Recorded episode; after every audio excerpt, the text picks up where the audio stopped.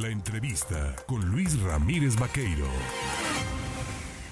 Oiga, usted es eh, ex trabajador del Instituto Mexicano del Seguro Social. Eh, mire, este, esto es importante, ponga atención, porque tengo el gusto de saludar en la línea telefónica al titular de la Jefatura de Servicios de Desarrollo de Personal del Instituto Mexicano del Seguro Social en su delegación en la zona norte, es el licenciado Marco Antonio Madrid Valencia. Mm, Marco, ¿cómo estás? Buenos días. Buenos días, Luis. Saludo a, afectuoso a, ti y a todo tu eh, público radio escucha.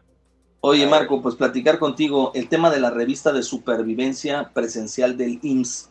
Cuéntanos un poquito qué es la supervivencia IMSS para que la gente lo pueda entender y quién debe de realizar esta supervivencia presencial. Perfecto, muchas gracias.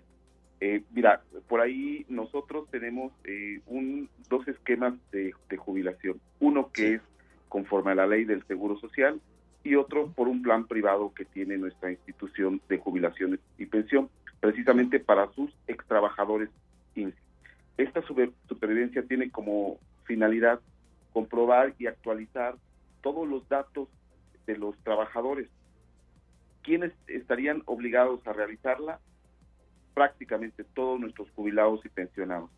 Hablamos de los pensionados eh, por cesantía en edad avanzada, por vejez, por jubilación por años de servicio, así como las pensiones que nosotros llamamos derivadas, viudez, orfandad y ascendencia. Todos ellos están obligados a realizar este esta supervivencia presencial. ¿Cuál es el objetivo de la supervivencia INS? Pregunto, y cada cuánto se debe de realizar este trámite para más o menos tener claro cada, cada cuánto se hace. Sí, eh, como objetivo tenemos que la eh, nosotros como, como institución tenemos la obligación de verificar que todos los datos, insisto, personales, así como los de nómina, se encuentren actualizados. Eh, este, esta actividad la tenemos programada semestralmente se realiza en los meses de julio y diciembre. ¿Qué documentaciones necesitan presentar o realizar para el trámite? ¿Qué problemática también se puede presentar para aquel que no se presenta a la supervivencia del IMSS?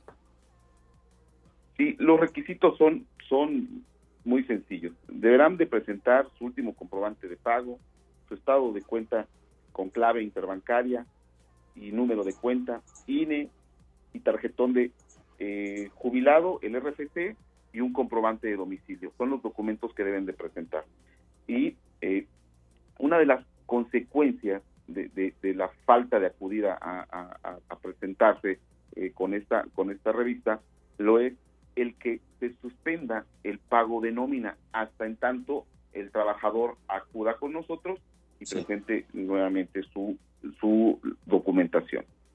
¿En dónde se encuentran, por ejemplo, mi estimado Marco Antonio, los centros eh, ubicados o centros pagadores para realizar eh, la supervivencia presencial? Y, por ejemplo, también habrá casos, supongo yo, ¿no? De personas que viven en el extranjero. ¿Se puede realizar supervivencia y en dónde?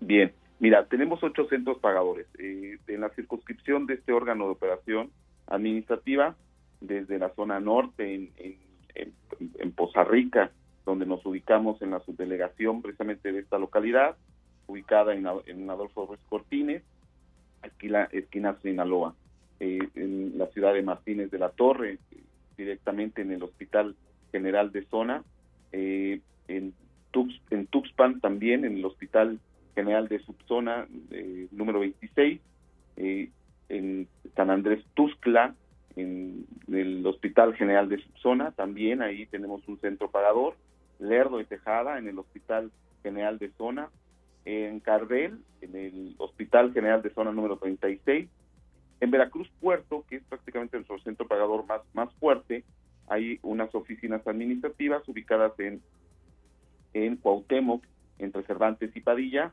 y, y, Guzmán, unas oficinas administrativas que nosotros le denominamos el Panalito, y aquí en la ciudad de Jalapa, en el Centro de Seguridad Social Jalapa, un aula de, danza ubicado en Lomas del Estadio, en la zona centro.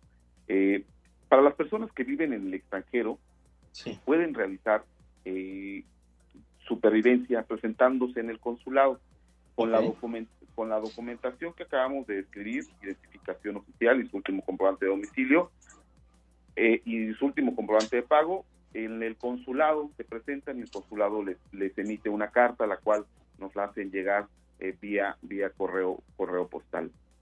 Muy bien. Oiga, pues Marco Antonio Madrid Valencia, nada más para puntualizar, la revista de supervivencia presencial del INS es para ex trabajadores del INS o todos los trabajadores que cotizaron bajo estos dos esquemas que tiene el Instituto Mexicano del Seguro Social y del que ya nos hablabas. Así es. Es exclusivo para ex trabajadores del instituto y no es para todos los pensionados.